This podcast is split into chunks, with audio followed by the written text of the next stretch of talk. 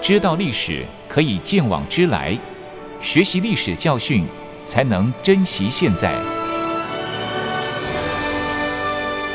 了解重要历史事件，请听《汉声早安战史回顾》单元。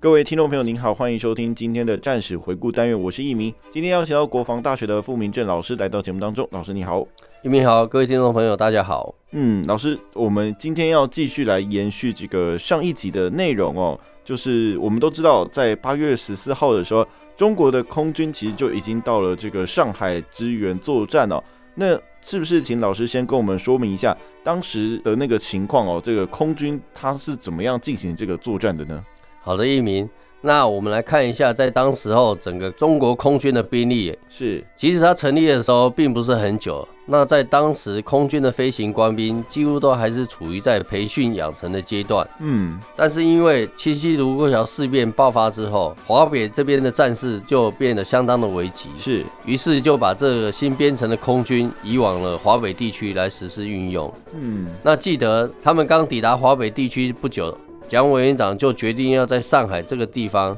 另外开辟一个战场。嗯，这些年轻的飞行员也就在八月十二号的晚上，都陆陆续续接到这项命令，是，也就紧急的飞向了南方，而且要他们务必一定要在十三或十四号傍晚之前赶到南京、剑桥、广德、扬州及啊沟龙这些机场来实施待命。嗯，一鸣，我们可以从刚才我所形容的状况来看到，当时的气氛其实是非常紧急的，对，而且他们连休息的时间都没有。哦，真的，于是，在八月十二号、八月十四号的凌晨两点左右，航空委员会就下达了轰炸上海日军的攻击命令。嗯，在当时呢，日军主要在上海主要集中的有三个地方，也就是在上一集所提到的海军陆战队的司令部、是，惠山码头、吉雅工大沙场。嗯，而这个工大沙场，也就是当时日军的军械库所在地，嗯也因此是相当的重要的。是，再来就是停泊在黄浦江和长江口的日本军舰，嗯上面所说的这些都是中国空军他们所轰炸的主要目标啊。嗯是，其实这些目标哦，都是等于说是日军的这个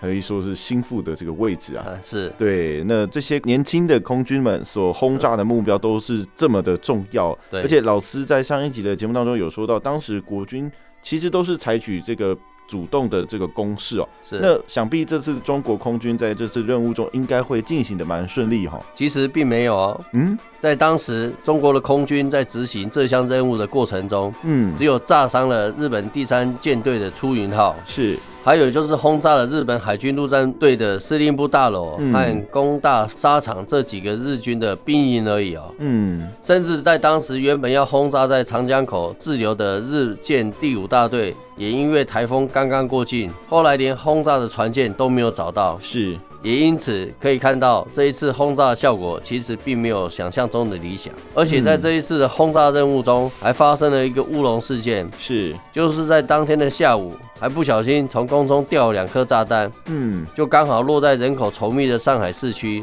还命中了大世世界游乐场附近，所以就这样造成了平民约两千多人的伤亡。嗯你看看，在当时会发生这么严重的问题呢？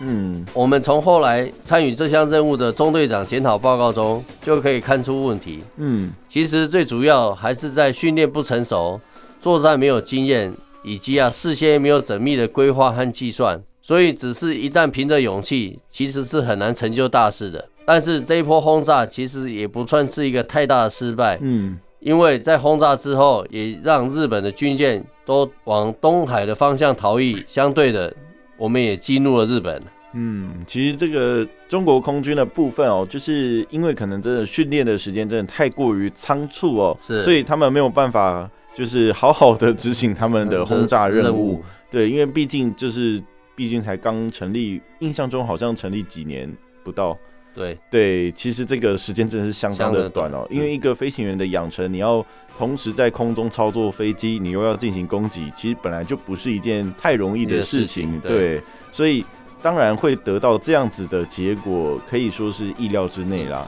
对，那意料之当然，这个中的中队长他讲的说，哎，训练不成熟，作战没有经验，然后事先也没有缜密的规划跟计算，就是单凭着这个勇气跟这个勇猛的这个还有爱国决的心意念，对，还有这个爱国的信念， 其实好像要好好的执行这次的任务，真的是蛮有困难的哦。对，可是经过这个中国空军这一波的轰炸哦，虽然这个结果不尽理想哦，但是最后还是让日本的军舰逃走哦，可以说是小有成就啦。是对，但我相信日军后续应该还是有所准备才对哦。那这边是不是再请老师说明一下呢？好的。在当时的日军见到我们中国空军有这样的举动，真的是吓一跳，嗯那就马上的去调派在台湾松山机场嗯，的陆屋航空队，还有派驻在朝鲜济州岛的木根津航空队，是要这两个航空队呢，准备去摧毁上海和南京这一带的中国空军基地，嗯也要上演一场复仇记。是所以呢，首先由陆屋航空队在十四号的下午就从台湾的松山机场起飞，嗯一共派出了十八架的轰炸机，想要先攻击剑桥及广德这两座机场。是因为在当时华东地区的天候不佳，嗯又是风又是雨，而且乌云密布，可以说能见度是极差无比。是那在当时，日本的轰炸机正好又是沿着浙江海岸准备要飞进内陆的时候，刚好遇到我们中国空军的第四大队二十一及二十三中队，他们也正好要从河南的周家口出发，刚刚抵达杭州的剑桥机场，嗯这些飞机正还在实施油料补给。嗯十八架飞机才落地没有多久，大部分的飞机都还没有加油，是就接到有敌机来袭的消息，他们就不顾一切的立刻飞往了上空，准备迎战。嗯那这个时候还有几架的飞机都来不及加油呢。嗯，在当时，中日双方的战机则是在剑桥的上空接战，是我们的中国空军则是由高志航大队长带领之下，就这样的把日军给迎头痛击了。嗯同时也写下了七七卢沟桥事变以来中国空军的第一场空战，更是空军部队的首胜。一鸣，其实不管我们有没有获胜，飞机都还没有加油，就这样上场迎战，其实这样的精神就相当值得我们来学习的。嗯，是，其实通过老师的说明哦，感觉这个事件应该就是笕桥空战 的这个部分哦。是 对，那这场十四号的空战哦，其实就是这个空战英雄高志航队长，相信各位听众朋友应该都不是太陌生哦。陌生对因为真的太出名了、哦。是对，那其实这一天也是我们中华民国空军节的主要由来，对不对呢，老师？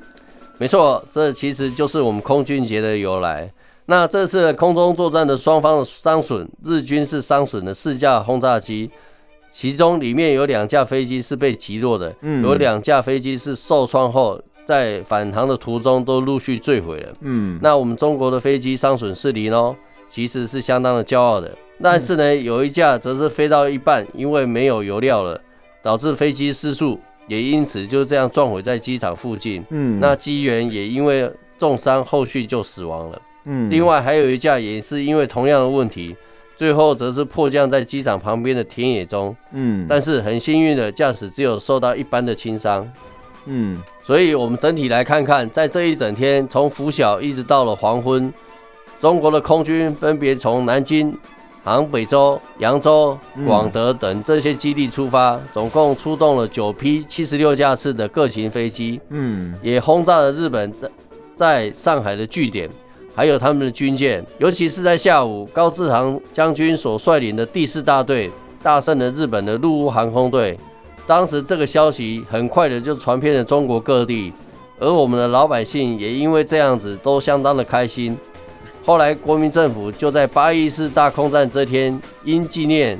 就命名为我们国家的空军节，所以嗯这就是我们空军节的由来。哦，老师，原来这就是我们国家空军节的由来哦。那相信日本的陆务航空队被我们这样子压倒性的击败哦，一定相当的不开心哦。因为其实刚的战机，我稍微看一下是哦，是他们有四架的轰炸机是被就是击落击毁。对，那两架是被击落，然后另外两架是受到受创之后，在返航的途中就坠陆毁续哦。坠毁的。对，然后我们这边 呢，哎、其实并没有被对方的这个陆务航空队给损伤到任何一架飞机哦，是我们反而是因为哦，因为来不及加油，对，有所料以不足最的后问题。一架一架的这个驾驶员坠机身身亡，亡然后另外一个是很幸运的只有受到轻伤哦。是对，那他们相当不甘心，就老师是不是可以请老师再跟我们叙述一下后续的状况？他们应该有再从其他的地方调派空军来报复吧？是的，日军所以之所以会有那么悬殊比例的伤损比例，主要是有在于陆航空队太过于轻敌，嗯，因为他们知道我们的第四大队刚成军没有多久，所以他们根本就不相信中国的空军能够打空战。哦，但是他们经过这几次教训之后，他们就视八一四为一个是一项很严重的耻辱。嗯，再来，就像一鸣你所说的，日本它是一定要有所行动的，是不然就不会有后续的发展了。对，所以日军很快的就在第二天立刻派遣了木根津航空队约二十架的轰炸机来南京实施报复性的轰炸行动了。嗯，而当时的中国空军，也就是由我们高志航队长统一来率领，在那时候我们的飞机数量大概只有二十一架，嗯，而且面对的是首次参战日本的王牌木根津航空队。而这一次的空战呢，其实战绩也是不错，嗯，日本空军损失了将近快一半的飞机。同一天，日本还从航空母舰起飞了将近快四十五架的飞机，是，但是最后还是被击落了二十一架。嗯，一名，所以我们总体而言，其实八一五也是有不错的战绩的，嗯，而且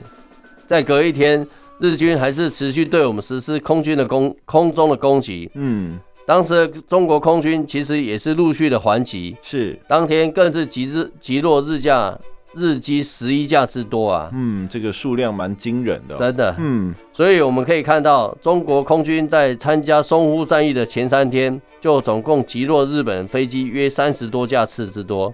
我们可以说算是大获全胜的。嗯是，同时，也让大家刮目相看。也因为这样，当时的高志航将军、刘粹刚这些优秀的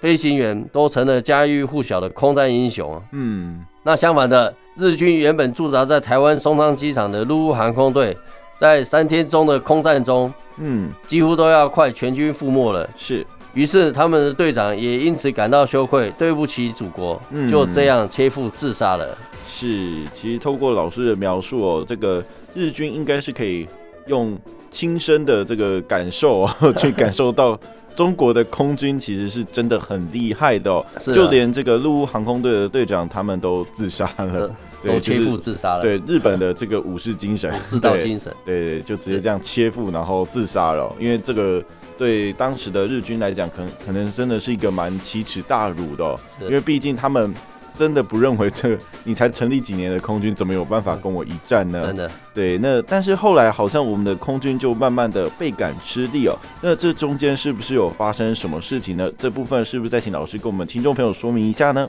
好的，在当时日本的空军虽然在淞沪会战的初期是有所溃败的，嗯不过日军也很快的就在上海构筑了防御工事，嗯，还有日本也将新式的九六战斗机加入他们的战斗序列中。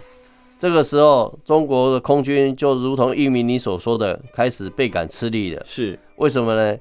因为在当时中国空军的飞机损坏状况来看，其实是相当严重的。嗯再加上我们又没有后续的补保能量，是，所以根本就没有办法去提升飞机的妥善数量。嗯在当时可以说是伤损一架就少一架了。于是就在这样的情况之下，中国的空军数量战机是越来越少了，也就越来越没有战力了。嗯但是日军就不同了，他们的战机虽然被我们击毁了很多，但是却一点也没有减少的迹象，嗯，反而飞机的数量是不断不断的增加。是，在这个时候呢，双方的空军战力很快的就被拉开来了。我们以高志航第四大队为例，在八月初的时候还有二十八架飞机的数量，嗯但是经过三天的空战之后，只剩下二十一架了。是，而到了九月二十一号，移防到兰州，也就是接受苏联卖给中国的战机的时候，就只剩下八架而已，嗯可以说是少得可怜啊。对，可见呢，我们从八一四之后不到一个月的时间，他们已经无法用大量的机群去空袭日军的阵地了。是很多的任务都是利用夜间在执行。其实最主要原因就是尽量要避开日军飞机的攻击啊。嗯其实也就是不能再有飞机的受损了。是假如再这样被继续打下去的话，可能就没有空军来支援陆军作战了。这样对于未来的作战只会更加的艰辛啊。嗯我们看看飞机如是如此，其实人更是如此。嗯也因为当时飞行员培养不易，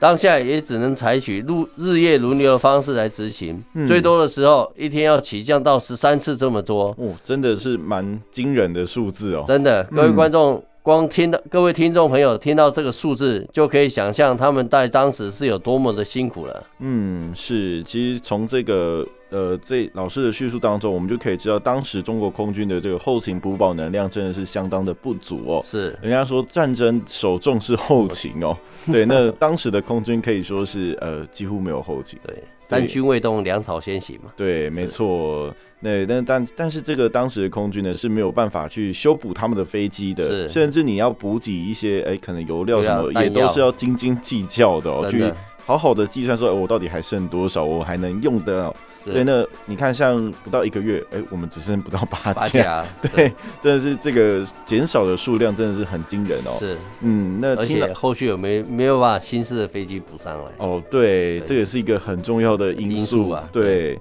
其实这个这样看起来哦，这个中国空军在当时真的是蛮辛苦的哦、对，那老师刚刚提到的都是空军，那我们是不是再回个头，请老师继续给我们叙述一下当时地面部队在做什么呢？好的，那我们再回头的说一下地面部队的状况。在这个时候，蒋委员长原本预计在一周之内看可不可以歼灭上海日本海军的特别陆战队，是，因为在第一个作战阶段，这个时候他们初期是处于劣势的，嗯，但是一直到了日军的坦克、重炮、舰艇还有飞机都纷纷的加入战局之后，这就让国军的进攻开始有所阻碍了。是，而且面对这样的装备，国军的伤亡只会越来越严重啊。嗯，因此，在八月十六号的时候，蒋委员长就派遣了陈诚到上海战场去视导状况。是，陈诚在战场中观察之后，就发现到一个现象：嗯，虽然第九军团已经包围了日军，但是其实优势并不太大。哦，后续强攻了三天，始终是没有任何的进展。所以从这样的进攻时程来看，可以想象当时的日军虽然兵力不大，嗯，但是战力其实还不算太弱。嗯，所以验证了不是人少就会输的道理哦。嗯，是，其实就像老师讲的哦，这个战力比人数还要重要。你武器的装备比较精良一点，即使人稍微少一点，好像也是没什么关战系力还的。是嗯蛮强大的。嗯对对对，还是可以弥补这个人数上面的差异哦。是对，那老师，其实蒋委员长最后派遣这个陈诚到上海去观察张之忠将军的部队，我相信应该还有他的目的存在啦。那陈诚后续是不是有给张之忠将军什么样的建议呢？不然其实这样部队一直久攻不下也不是办法，因为打到最后可能会变成这个消耗战哦。那对这个就是双方来讲，其实都不是一个太好的状况哦。那这部分是不是再请老师说明一下呢？好的。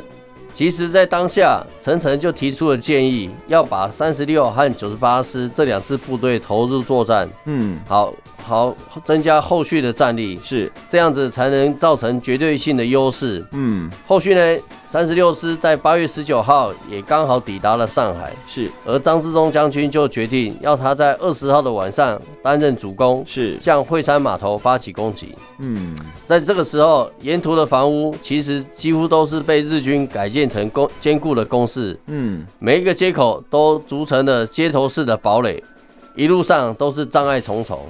这时候，担任主攻的梁右耀团团长胡家骥就自己身先士卒的带队冲锋，是，拼命的想抢下结果。那这时候，团长也因此而身受重伤了。嗯，等到冲到了目的地江边的惠山码头，主力突击营的第一营部队已经将近快伤亡一半了，嗯，后续根本就没有部队跟进。在当下，团长宋希濂也只好下令二六幺团撤回啊攻击的出发地。而事后，宋希濂检讨原因，主要还是在我军的装备远远不足日军，嗯，而日军的防守掩体多半都是钢筋水泥再加上沙包所建成，是我们的装备根本发挥不了作用，最多只能逐步的接近，再使用手榴弹爆炸敌人的据点。嗯，但是无论国军的胜或败，惠山码头之战也确实是第一阶段作战的亮点，嗯也是整个淞沪会战中可歌可泣的战例之一啊。嗯，是老师，这个惠山码头之战哦，真的是一个可歌可泣的战例哦。对，那另外老师刚才有提到说，委员长派陈诚去上海视察，那他之后回去应该有跟委员长回报当时他自己在上海视察的这个状况才对吧？那这个后续有报告吗？没错，在陈诚十八日的时候回到南京的时候，熊式辉就向蒋委员长报告说不能打。嗯从这三个字，我们就可以看出，在当时的状况是很严重的，嗯，而且都已经开打了，那真的是会把蒋委员长给急死的。是后来陈诚又补充了一句话说：“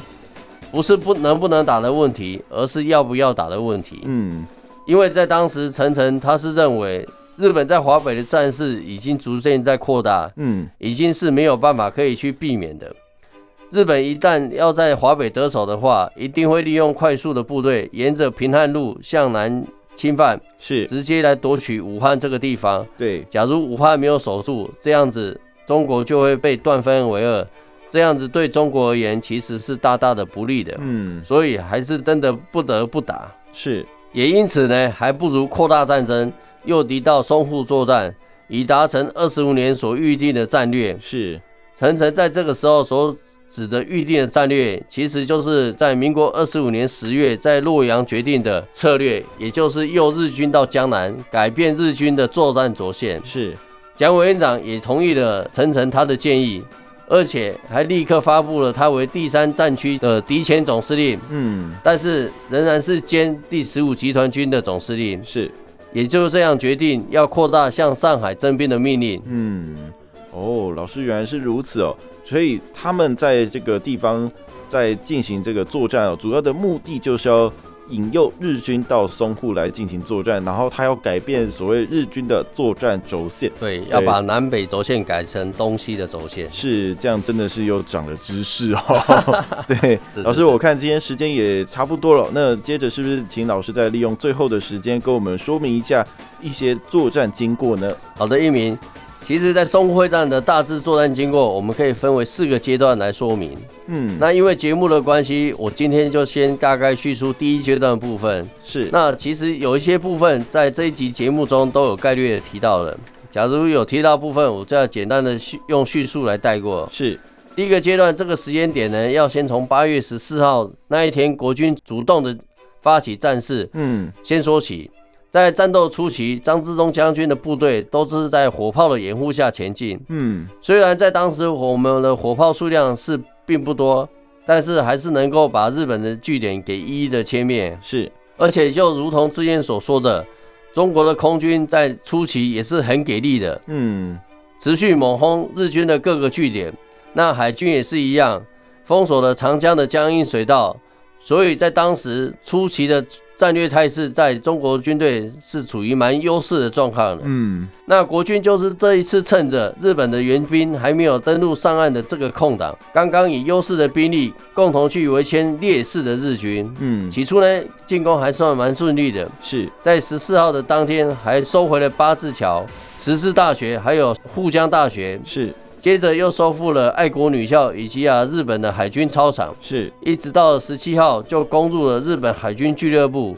初期的战况进展其实都还算蛮顺利的。嗯但在后续的几天，中国的军队就占领了峡北、虹口、杨树浦，但是已经将近过了快八天到九天，按预期攻下的时间已经就有一点点的差异了哦。嗯尤其是到了虹口和杨树浦这条战线上，就如同刚刚所提到的，日本海军的陆战队的司令部大楼这一带的防御工事是异常的坚固，日军也就是凭着当时坚固的工事、火炮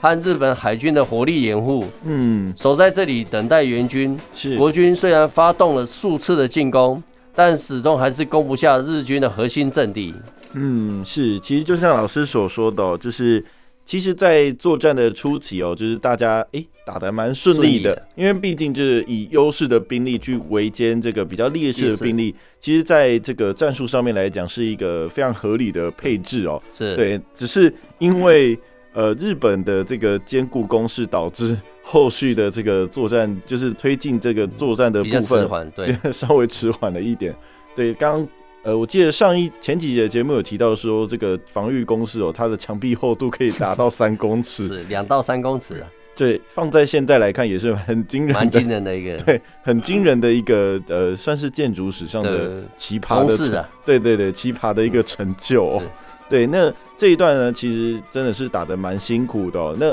后续我们还有没有部队再继续增援上海这个地方呢？好的，其实打到八月十八号的时候，蒋委员长就知道日本已经决定要大量征兵向上海来增援作战了。所以在当时又接受了陈诚的建议，很快的蒋委员长就决定要征调部队到上海去了。嗯，所以在十八号到二十号这段期间，各部队就纷纷开始集结，要准备出发了。是，大概过了三天左右，后续的部队就陆续抵达了上海。在当时有步兵六个师，嗯中央军校的教导总队，是还有炮兵两个半的团，嗯，所以跟淞沪地区原本的部队加一加，大概有十三个步兵师，四个炮兵团。是，况且后续还有陈诚的第十五集团军也到了上海地区来实施增援，嗯所以兵力在突然间都变大了。是，相对的，日本也是一样的。在八月二十二号之后，日本也从本土派来第三师团，还有第十一师团到上海。嗯如果真的让这些部队陆续的登陆上岸，那两方的情势其实就有得拼了。嗯，没想到在二十二日半夜十二点，真的第十一师团已经从长江沿岸的宝山登陆了，嗯并向罗店、嘉定和南翔方向实施推进。那在二十三号上午，日本的第三师团也在黄浦江的吴淞口以南，一直到了张华滨一线登陆。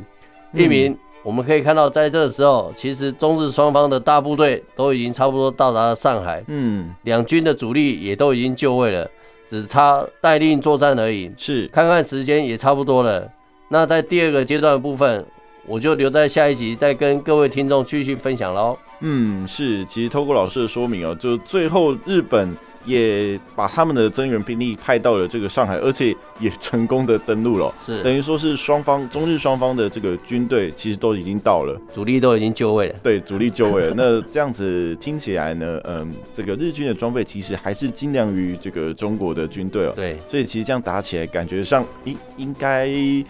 我们处于劣势的状况可能会更加的明显。